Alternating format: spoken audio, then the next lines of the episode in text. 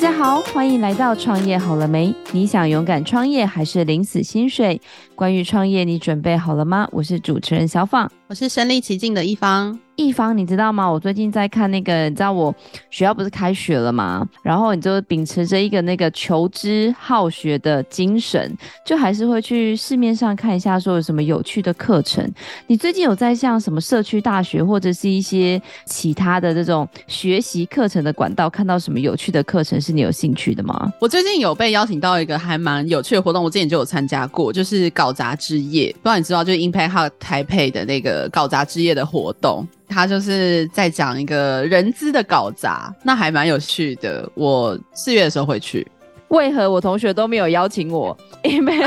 我同学吗？对啊，我昨天才遇到他啊，他才问我的啊，太过分了！今天晚上上课要问他一下。我最近看到一个蛮有趣的课，哎，就是他是教人家怎么做气球艺术。你有玩过气球吗？有啊，我会就是那个直条的那种气球，然后会做成狗狗或是那个宝剑，然后做给我的侄女侄子这样子。那你好厉害哦！因为为什么会做到这个课？是因为我是一个很怕气球的人，就是你知道我小时候被人家捉弄过，就是人家不弄弄个气球，然后就在旁边捏开，然后就觉得吓你很有趣，然后我就从此留下心理阴影。所以，哎、欸，那个气球的那个声音其实蛮恐怖的，然后会爆掉，真的会吓到。对呀、啊，所以我那时候看到这个课，我记得第一个画面就是天哪，该不会就一大堆人在教室捏爆气球，就就是搞砸职业的翻版这样子，很恐怖。对啊，但是你知道吗？我那时候去找了一下这位气球艺术课的老师，他居然是一个世界冠军呢！气球居然有世界杯，我完全不知道这件事情。对，就跟我不知道搞杂志业一样。晚上去质问他。对，那我们今天就赶快来欢迎我们这一位今天的重量级来宾，也是我们的气球艺术的世界冠军。我们欢迎李承浩，欢迎 Howard。哎，各位听众，大家好。Howard，我们刚刚非常的就是觉得 amazing，就是气球也有世界杯，它到底是一个什么样特别的比赛啊？其实我是二零一二年那时候去参加一个意大利气球艺术大赛哈。那其实气球这个媒材，大家心目中的印象就是一个小朋友的玩具。好，那但其实它在一开始在欧美发明之后啊，我我那时候去查了一些文献哈，最早的气球是一种动物的内脏做的，你知道吗？什么？羊吗？就是你猜哪一种内脏吹起来就像现在气球这样？胃吗？一种是，是一种是胃，然后一种是肠。啊，它就是以前的原始人在把那个动物晒干啊，然后它可能会灌气啊，所以灌气绑起来，就是像现在灌香肠一样，有没有那个肠？然后会把它吹气，所以这是最早的气球。但气球。发展到后来，开始变成一种玩具，开始变成一种游乐的媒材，然后渐渐的就有欧美有一些艺术家开始，呃，试着用气球来做一些活动布置创造，所以也开始慢慢的在国外有一些年会，有一些这个呃研讨会，甚至一些大型的比赛。这也是我后来去钻研研学习之后才发现说，哎，其实气球的这个世界是很有呃创造力，也有很多比赛。那也因此就是带队去比赛，也也那个时候就得到了一个好成绩，这样。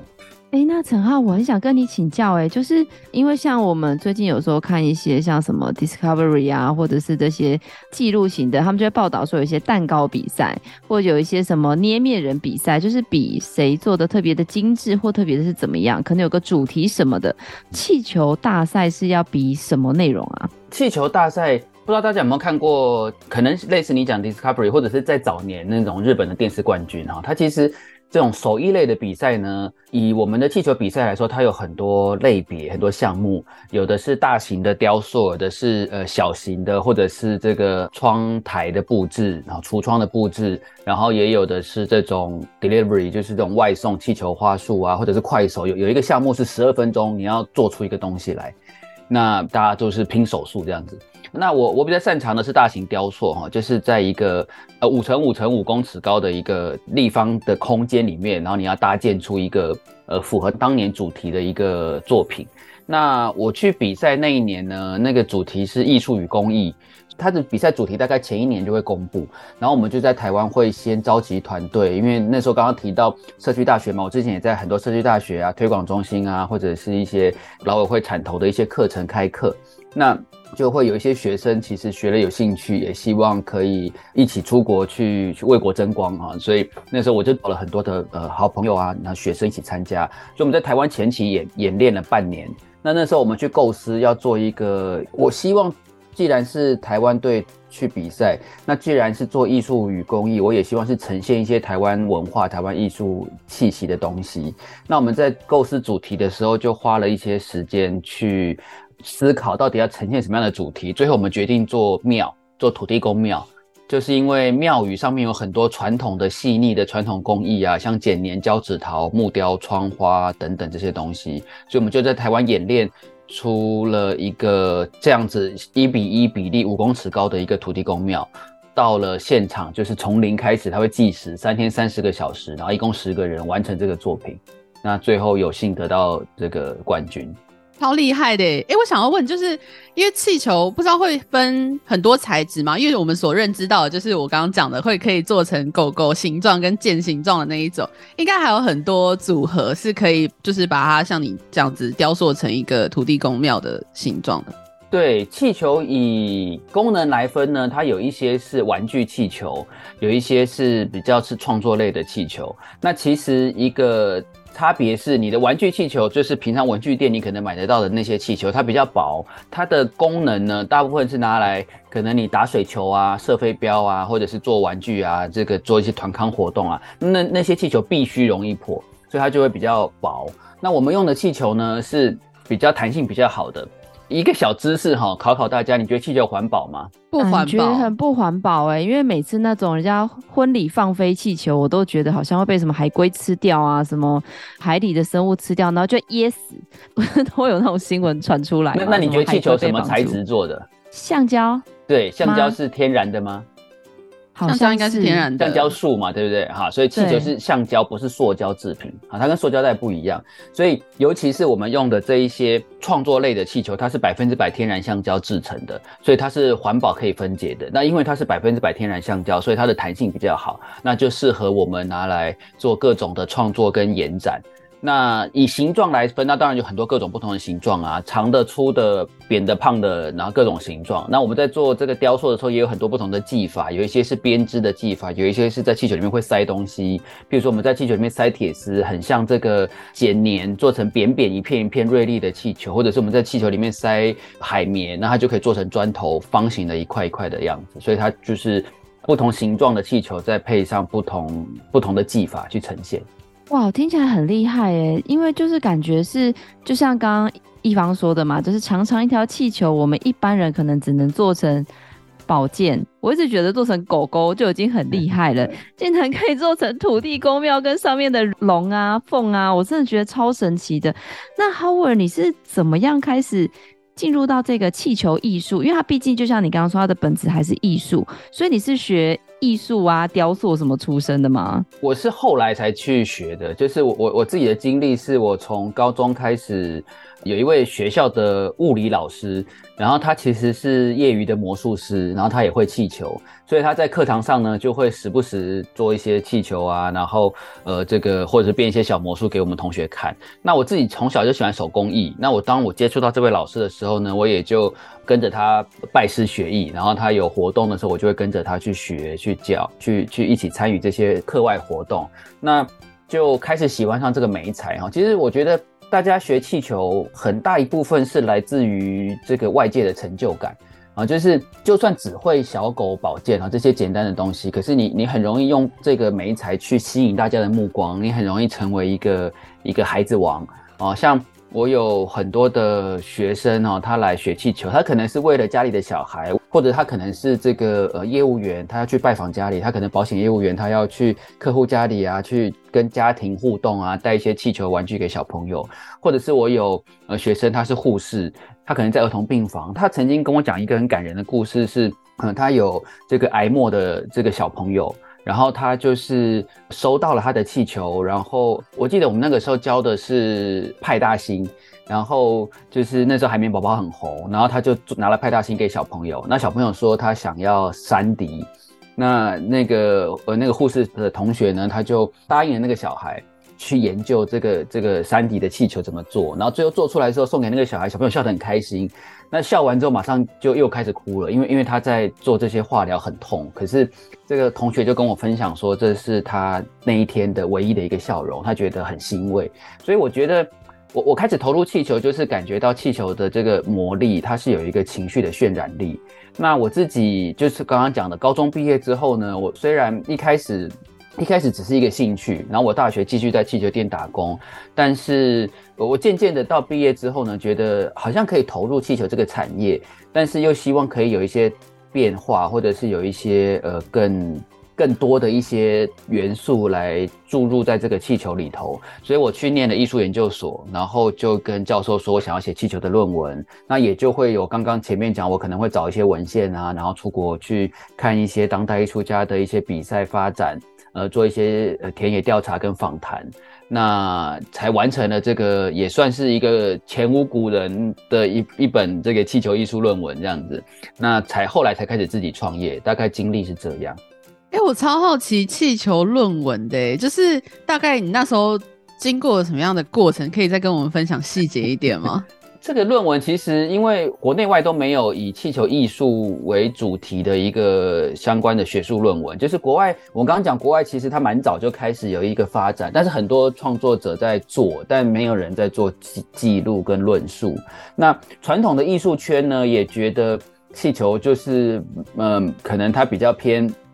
嗯玩具啊，然后它可能一般的艺术圈也没有看到气球的一些表现性或艺术性这样子。那因此我，我那时候开始呃决心要要写这个论文的时候，的确碰到一些困难哈，就是我必须找到一些资料来佐证，来来说服教授，所以我才会实际上就是一个研究生，那那个时候一个学生一个研究生自己去飞到意大利去做这个田野调查呀，去跟国外艺术家访谈去做记录，然后。其实中间碰到很多贵人啦，我我到意大利的时候也是人生地不熟，然后在转机的过程中认识当地的一位华侨，一位大姐，她就听到我一个小朋友来这里，为了做研究，为了为了做论文，然后飞到这里来，那她也呃很热心的照顾我，然后充当我的翻译啊，跟这些这个国外的艺术家做一些交流访谈。的确，我我那时候论文大概写了五百页吧，有十三万字，最后。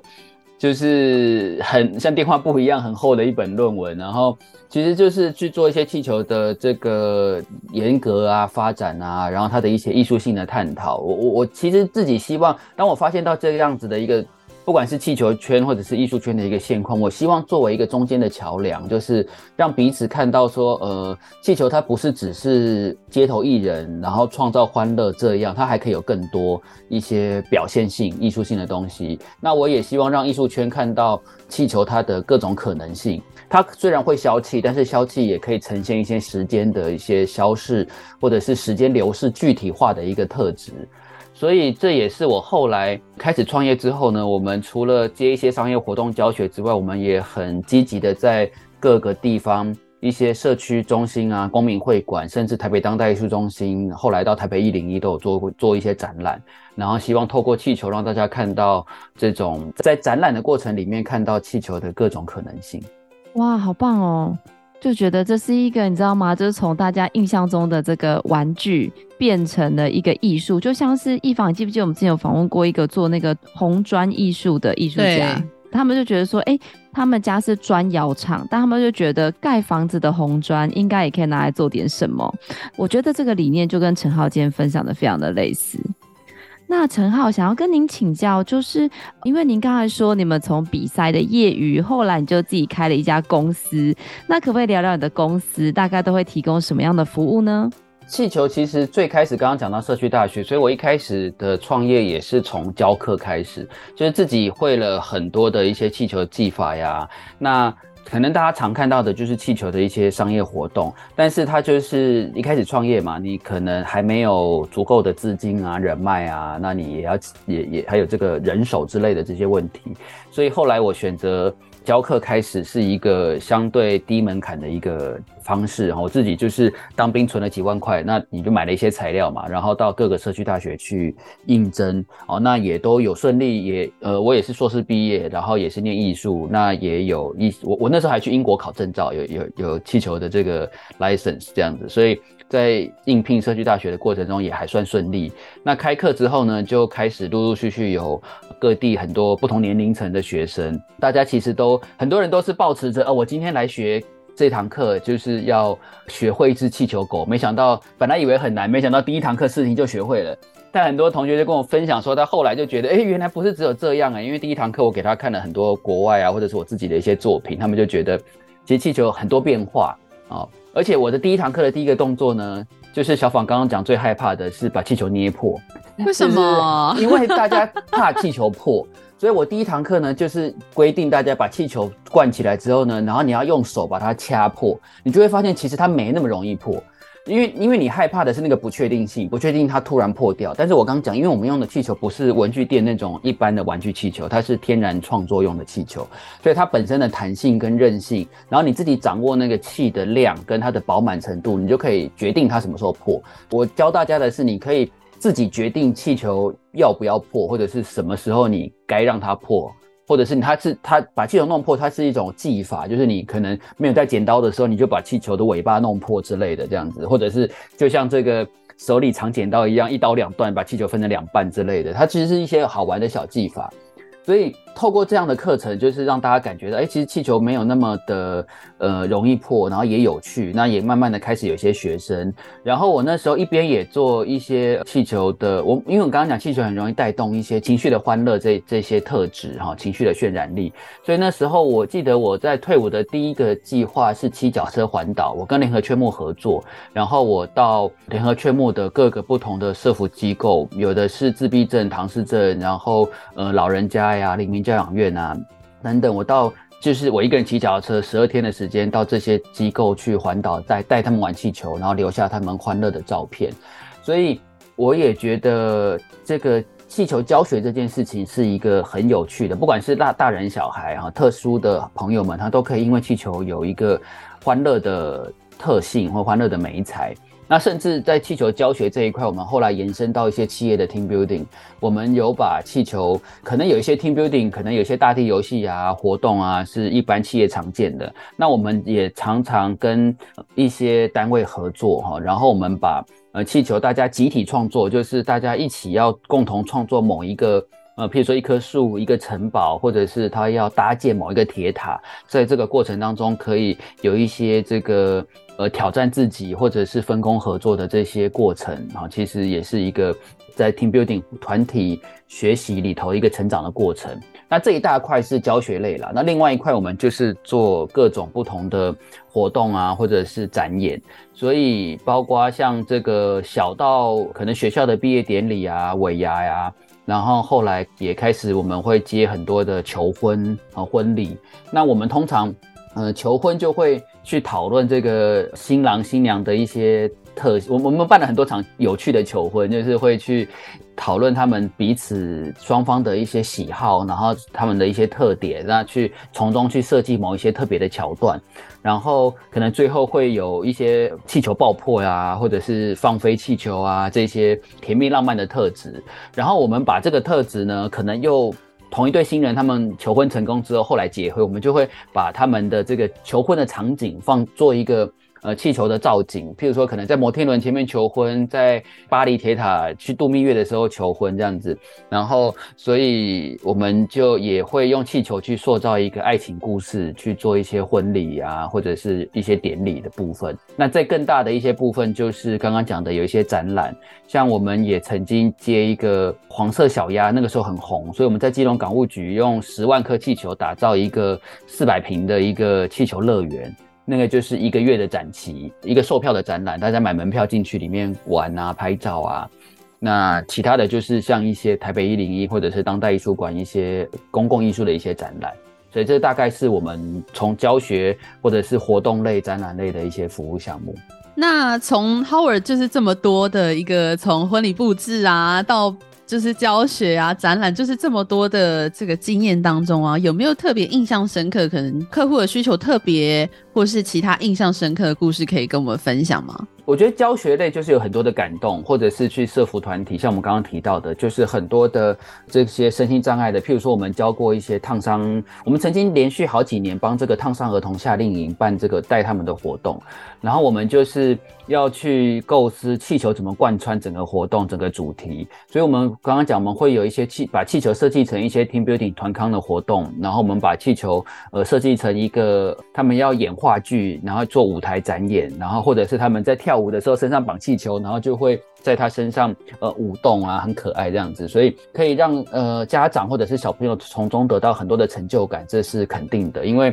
透过国艺会的一些补助，做一些研究专案，像呃我们那个时候到奇经国中在高雄，然后我们做了一学期的一个研究计划，我们把气球导入到这个学习低成就高关怀的这些孩子们，那。他们可能不爱念书，甚至不爱来学校，但是因为气球可以带给他们这个乐趣跟成就感，所以我们就试图的介入，用气球这个媒材去介入他们的学习，然后透过一个学习的观察，跟其他同才去做比较，那的确他的自信心跟这个同才的互动是增加的。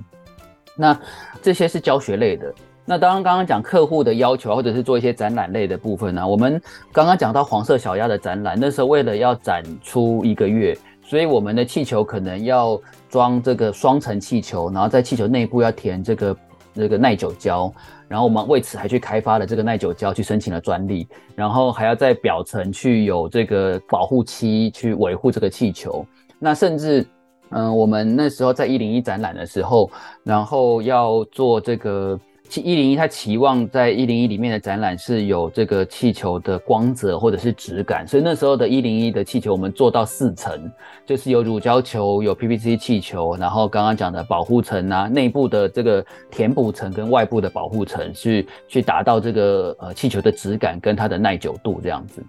那在更小的东西，我们也做过，像我们做过医疗器材的活动，哈，它它可能有一些小的支架，它是一个他们的公司的尾牙活动，然后他就问我们说，哎、我们气球是不是什么东西都可以做？我说我们试试看这样子，他就拿了一些可能他们本来那种血管支架呀，或者是心脏的这种微型的这些医疗器材的这些小小的设备，然后我们就要放大，用气球做出一个这个支架的网子，或者是它这些呃机器手臂之类的东西这样子，所以。这个过程中，其实这几年下来，真的呃有很多不同的经验，然后有有感动的，也有一些是挑战的这样子。哎、欸，我真的觉得那个陈浩做气球超厉害，因为你知道我们在上课的时候啊，就是会有各种的发表会啊，各种的演讲啊，他们那组都超丰富的，一个瞬间就透过气球变成什么财神爷啊，然后各种可爱动物的造型吉祥，我们都觉得说哇，超羡慕的，一秒完成变装的感觉。就是气球的确，它就是。但我们把把它当成一个美材哈，那它就会有很多丰富的可能性。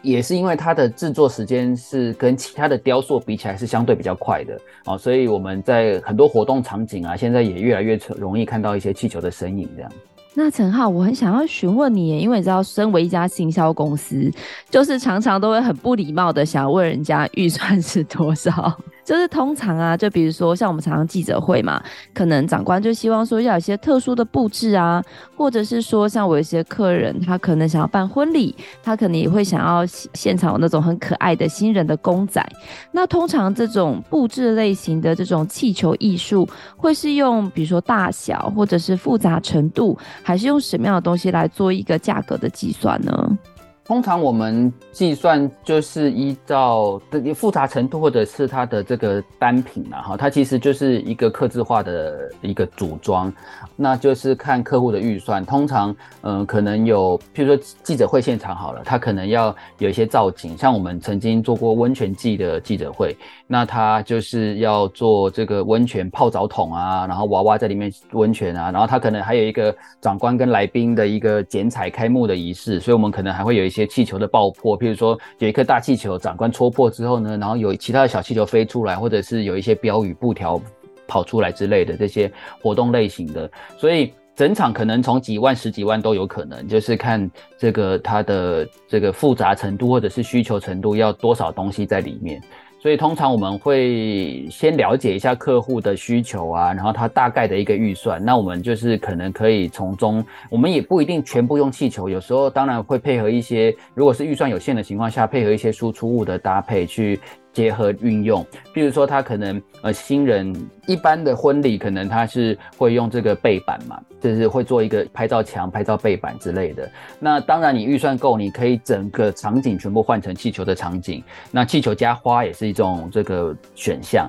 那或者是说，呃，今天他可能预算有限的情况下，他的背板保留，但我们另外用气球做一些立体的娃娃跟公仔，代表这对新人。那放在这个背板前面，它也可以是一个突出的一个呈现，所以它其实是一个蛮有弹性的空间，这样。蛮好奇，想要问每一个都是克制化的吗？就是有没有一些比较固定的东西，就是大家可能会有需要的，就是你们可能可以做挑选，例如说花形状，然后什么形状，然后就是固定这样子的。我我们会有一些类似套餐的选择啊，譬如说这个。就像你去餐厅嘛，可能汤选一样，然后前菜选一样，沙拉选一样之类的。所以一般的婚礼可能，呃，婚礼是比较常见这样子的，就是它你可能一个婚礼的空间，那你会有这个入口的拍照区，你可能可以选一个主题，然后譬如说我们有中式的，我们有这个西式的这个娃娃，或者是这个欧式的不同服装。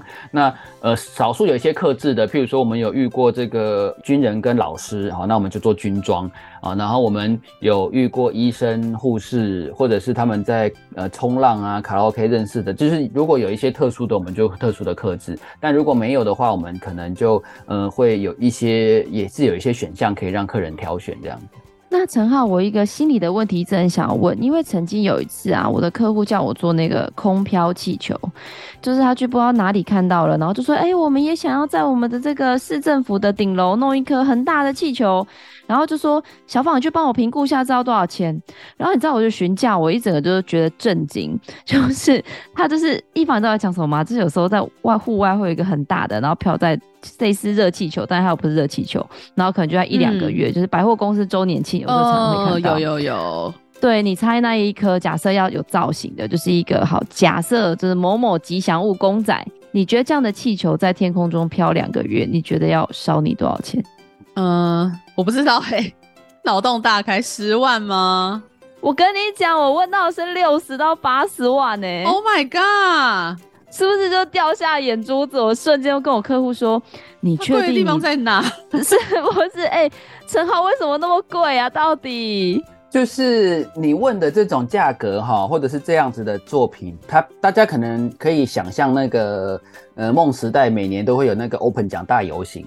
啊，前阵子还有那个 Open 奖飞走的那个经典画面，很多人在网络上流传，然后就是类似那一种，那种就是比较贵。那因为它第一个是它有复杂的造型，所以它那个气球是这个厂商特别要依照你你你要的呃吉祥物或者是这个形状去做。那所以它它是一个手工去用 PVC 去糊出来的一个立体造型。那这个立体造型呢，它因为要飘，所以它会有一些大小的限制，太小它飘不起来，因为它的形状可能通常不是圆的，它可能就是比如说哪边有耳朵啊，哪边有手脚啊，那它的它的那些它越多细节的构造，那些构造呢，它的体积不大，所以它。就必须，譬如说头啊，或者是整个身体，它必须做得更大，才有足够的浮力让它浮起来。所以那个气膜的制作本身是一个很大的一笔预算。那另外填充那个气体呢，也是另外一笔更大的预算，因为它这个气膜很大，那它必须用这个空飘气体。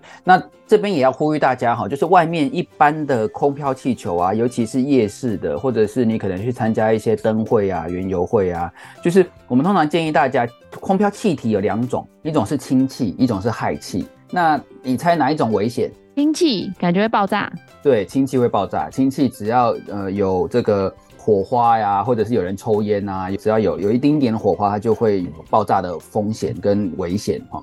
但氢气很便宜，氢气一瓶只要几百块，氦气一瓶要几千块，因为氢气是用水相关的东西可以去合成的，氦气是开采出来的，所以氦气是安全气体，然后它同同样都会飘，但氦气贵很多哦。那分辨的方法呢是看那个气瓶，就是。这个氢气的气瓶呢是红色的，因为它是危险气体。那氦气呢通常是灰色的，或者是它分装可能用蓝绿色的瓶子。所以通常我们会建议，通常婚礼啊这种气球厂商做的空飘球是没有问题的。但是如果是你去我刚刚讲夜市啊，或者是这个很多呃庙口啊，会有人拿一大串空飘气球，如果你没有现场看到，那可能要小心啊，因为他如果灌的是氢气，那就有可能像之前曾经有一些新闻嘛，就是。呃，不管是这种小的空飘球，它可能线打结了，然后有阿公要拿打火机去把线去解开来，然后发生意外，或者是那种你刚刚讲大型的空飘球飘在天空中，然后有挂布条的，那它可能漏气，它掉下来，掉下来气还没有泄完，然后有小朋友去玩呢，也之前在我印象中好像是南投吧，还是哪里也发生过意外，上过新闻啊，所以。这一些就是它贵的原因啦。那可能也遇到你，你可能也会听到便宜的，那就要确保它的气体的使用是哪一种。哎，这个空飘球，好想问，因为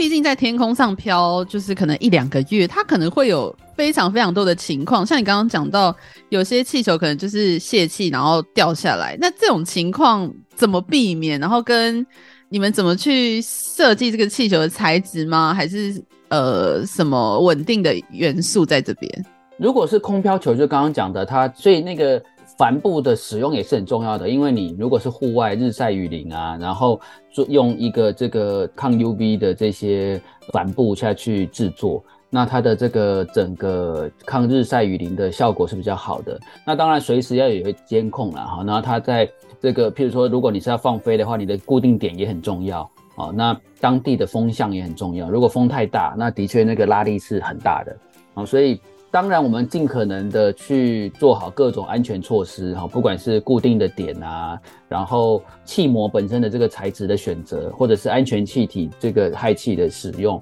这些都是我们在行前的一些相关的评估啊。但是它如果如果有一些特殊状况，它掉下来，它也不会突然扎下来了，它也是就是慢慢漏气，慢慢掉下来。那那通常状况是可以修补的，就是我们也会去现场再去做修补，然后再重新让它放飞这样。那 Howard，我们刚刚听了你讲很多气球有趣的事，然后呢，就是因为我发现你要开课了嘛，可不可以介绍一下说 你的这个课程里面，在第一个在哪里开？第二个就是这个课程里会有什么有趣的事情？除了捏爆气球这种让我很害怕的课程之外，还有什么很有趣的事会发生？呃，我们我们接下来在这个文化大学推广部哈，就是要开办一堂这个气球的创业课。我自己其实也是从这个。呃，那个时候去念艺术研究所，写了气球的论文，然后开始创业之后，觉得自己有一些不足的地方，所以后来去师大念了 EMBA，然后再后来又到台大念 EMBA，所以跟小访做同学。那这段过程中，我发现其实呃很多这种喜欢手工艺、喜欢艺术文创类的这些朋友，他可能会有一些创造的热情，但是却缺少这个一些商模或者是行销的这些概念啊，所以。我我这堂课其实就是创业里头会需要的一些商业的基本概念，包括这个你要怎么样去定位自己啊，打造一些个人的品牌，然后去跟别人做一些差异化啊。因为如果你你也想要成为一个气球艺术家，你也想要透过气球来赚钱，那嗯、有一些同业，那有一些这个比较性，所以你你可能要找出一些自我的定位。当然，基基本的气球技法哈，从我们刚刚讲的简单的呃一些气球的造型，然后你可能呃有什么场合可以用到气球，譬如说你在小朋友的生日 party，你可以是现场一个气球哥哥或气球姐姐，现场折气球给小朋友哦，或者是。呃，你在呃，我们也接很多这种像公所啊，或者是这种园游会的活动哈、啊，现场可能会有一个摊位嘛，那他就会吸引人气，所以他会现场折气球给小孩。然后有一些商家他在开幕的时候也会用相关的活动。那通常我的技巧呢，我不会直接做好一个气球给朋友，我会在现场透过一些简单的这个引导。哦，让他跟着我一起做，好，他扶着我的手，或者是他他扶着这个气球，其实大部分是我们完成的啦。但是小朋友有有一个参与感啊，他会觉得这个气球是他自己完成的，然后他拿到这个气球会特别开心，也特别珍惜啊。这都是一些我们在课堂上会提到的。一些嗯，可能教学类的技巧，或者是呃提案类的技巧哈，就是我们刚刚讲的，可能你今天你会做一些人偶，我们在课堂上会讲一些，譬如说依照卡通造型，或者是依照这个呃节庆的人偶啊，哈，可能春酒啊、尾牙呀，或者是譬譬如说每一年的生肖哈，或者是星座，我们也做过，呃，有人生日可能要做星座造型的娃娃啊，那这一些技巧你学会了，那你要怎么跟客人提案？然后跟不管是直接跟客人做讨论、做报价，哈，这个整个的流程，可能有时候像你们公关公司啊、行销公司也会跟我们来做一些合作哈。那怎么样去共赢的情况下去提供一个好的提案或者是报价，或者是在下一步你可能公司开始成长的时候呢，你可能会需要有一些也其实现在有蛮多政府的补助的资源啊，不管是市政府的提案的。这个这个创业的补助哈，或者是文文化局、文化部也有一些这个讲座、展览的一些活动哈，就是看你自己的定位，你要走将气球走到哪一个路线。啊。所以我们是一个这个四个整天的课程，然后就是很丰富的把这个就算是从头开始，你是一个气球小白啊，那你觉得诶，气球是一个有趣的一个活动。或者是你可能有学过一点点经验，或者你可能本来是这个活动类型的从业人员，或者你是花店的，哈，你想要多学一个这个技巧，那其实我觉得都很适合在这个课程里面从头开始学到气球的技术技巧之外，那也有一些商业该有的这个不管是品牌的建立，然后行销的方式，然后这个供应商跟这个提案的这些合作的部分，然后一直到。补助款啊，或者是这些呃商业类型的这个整个策略面的部分，其实我希望在这个课程里面教给大家，不是只是教你如何做气球，而是真的手把手告诉你我自己这十几年来的经验，然后怎么样透过气球可以呃让你成为另外一份收入。那想要问，因为对我来讲，就是气球是一个很全新的领域，就是没有想过说真的有非常专门的公司在服务这一块的市场这样子。那如果假设今天是有听众想要进入气球产业，你有什么建议是可以给他们的吗？建议哦，那先来报名 先，先报课程。对，是搜寻在文化大学推广部找我的课程。会会这样讲，是因为我我觉得就是我刚刚讲的哈，就是。很多人觉得这个东西有趣，就是想要投入。大部分的人呢，譬如说你可能想你你喜欢煮饭，你想要开餐厅，你想要你喜欢花，你喜欢花花草草，你可能会开园艺或者是开花店。然后你喜欢喝咖啡，你去开咖啡厅。很多人喜欢这个产品，或某一个美材，然后他就想要投入去创业。但是我想说的就是，呃，创业其实不只是这个技术本身。哦，就是推演到其他的产业，大家可以想象，就是你你只会煮饭，你可能很难经营一间餐厅。就会煮饭，对煮饭有兴趣，跟经营餐厅，跟经营一个餐厅品牌，其实都有很大的一个落差。它是一些不同的专业技能。所以就是，当然，如果你可以有一个 partner，就是有人负责技术面，有人负责行销经营面啊，那可能是好的。但通常一就是像这样子的个人工作室，初期可能呃，就身为一个创办人，你可能都要会。好像我们自己早期也是这样，就是我自己一开始可能也没有人跟我讲这么多，就是一开始觉得气球呃有趣，然后气球这个有有成就感，所以我就投入嘛。那投入之后就觉得，诶，那是不是想要创业，然后透过气球嗯传播欢笑，然后去散播这些快乐的种子？但是。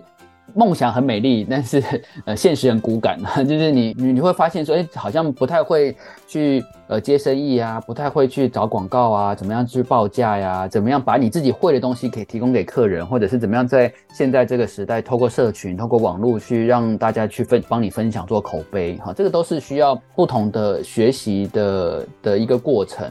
所以我会建议说，就是对于这一些创作类有兴趣的朋友们或听众，其实。就是当你把一个兴趣每天去做，投入去成为工作的时候，可能跟当初的这个不太一样啊。当初你的乐趣可能是偶尔做的，没有压力做的，跟每天你必须像我们在呃做这个接案子的过程里面啊，你可能会必须配合客户的时程啊。他有一些活动，他可能是一一大早的开始的一个园游会。啊，或者是一早开始的记者会，但是我们气球有制作期间嘛，所以你一定是提早做，提早你可能会熬夜做，因为它要让气球维持一个比较新鲜的状态啊，它时间太久会消气等等，所以熬夜做案子其实是蛮常见的一个一个过程这样子。那可能百货公司进场啊，像我们之前也做过一些专百货公司的专柜啊，Burberry 之类的这种。专柜的档期的一些活动装置哈，那也都是要半半夜进场，在百货公司里头，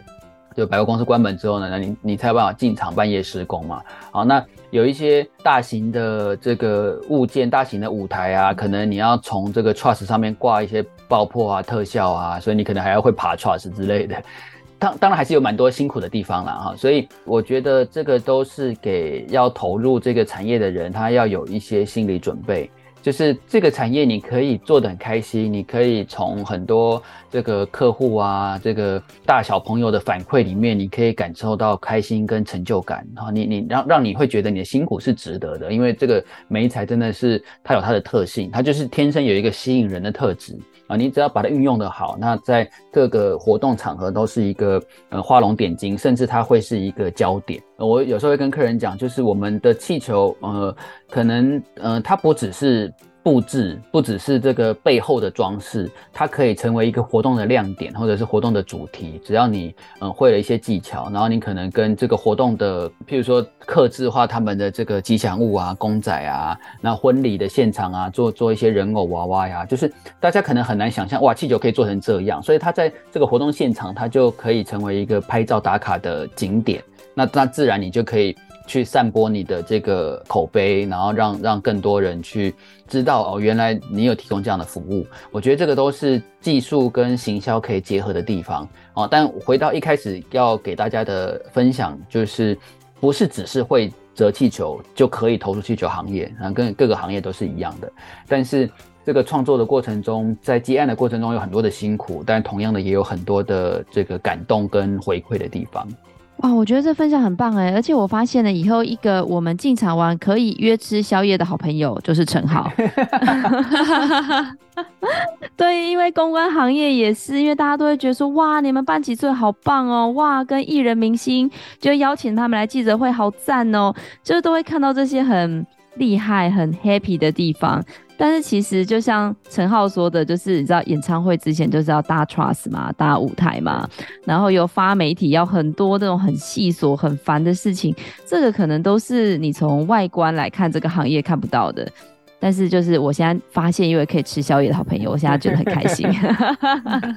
好哦，那节目的最后还是想要问一下，就是报课程的，请搜寻文化大学推广部。那如果说想要找你，邀请你来做这个气球装置艺术，要怎么找到你呢？呃，其实 Google 找我的名字也可以找到一些新闻了哈，就是李承浩，木子李，承认的承，浩是三点水，白色的白，告诉的告啊，我都让学生用你真好，可以记得我的名字。对，那除了这这个之外呢，就是其实最后一点小叮咛哈，就是提醒大家，刚刚我们讲过，在气球两个安全须知，一个就是空飘的气球，那呃，在这个选购上面呢，一定要注意啊，它是用安全的氦气。那另外一个呢，就是呃，气球还是会有破掉的可能。那身体有一个地方是唯一最不能被气球弹到的。就是眼睛啊，所以这个我们在跟小朋友做气球互动的时候呢，也要记得眼睛。我我自己曾经因为气球，我们用那个气灌气马达充气比较快，然后它那颗气球可能它刚好是瑕疵品，所以它在我眼睛前面破，我角膜受伤也也受伤了几个礼拜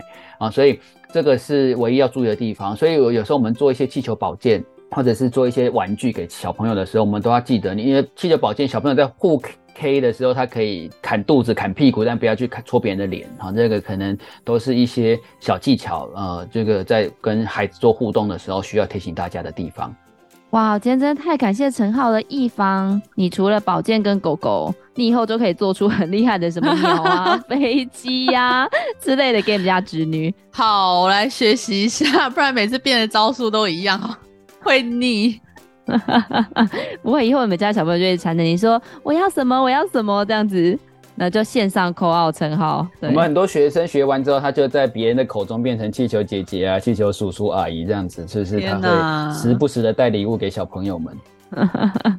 真是太棒了，朝这个目标前进。没错，没错。好哦，我觉得今天很开心，邀请到我们的世界冠军陈浩。他今天在节目中呢，其实分享他跟气球很多的渊源，包括他是怎么样开始从事这个气球的兴趣，一直到他建立了他自己的气球艺术的一个事业。我觉得这根本就是他的一个你知道气球的一个小王国。那当然呢，也有很多很感人、很贴心的故事，包含了他怎么用气球做公益，怎么样气球帮大家创造了很多感人的一个回忆。那当然，如果你想要像陈浩。一样有这样子一个非常棒的一个手艺的话，也可以报名刚才陈浩有提到的这个文化大学推广部相关的一个课程，大家都可以上网搜寻陈浩相关的资料哦。如果你喜欢我们的节目，也别忘了给我们五星好评加分享哦。创业好了没？我们下次见喽，拜拜。拜拜拜。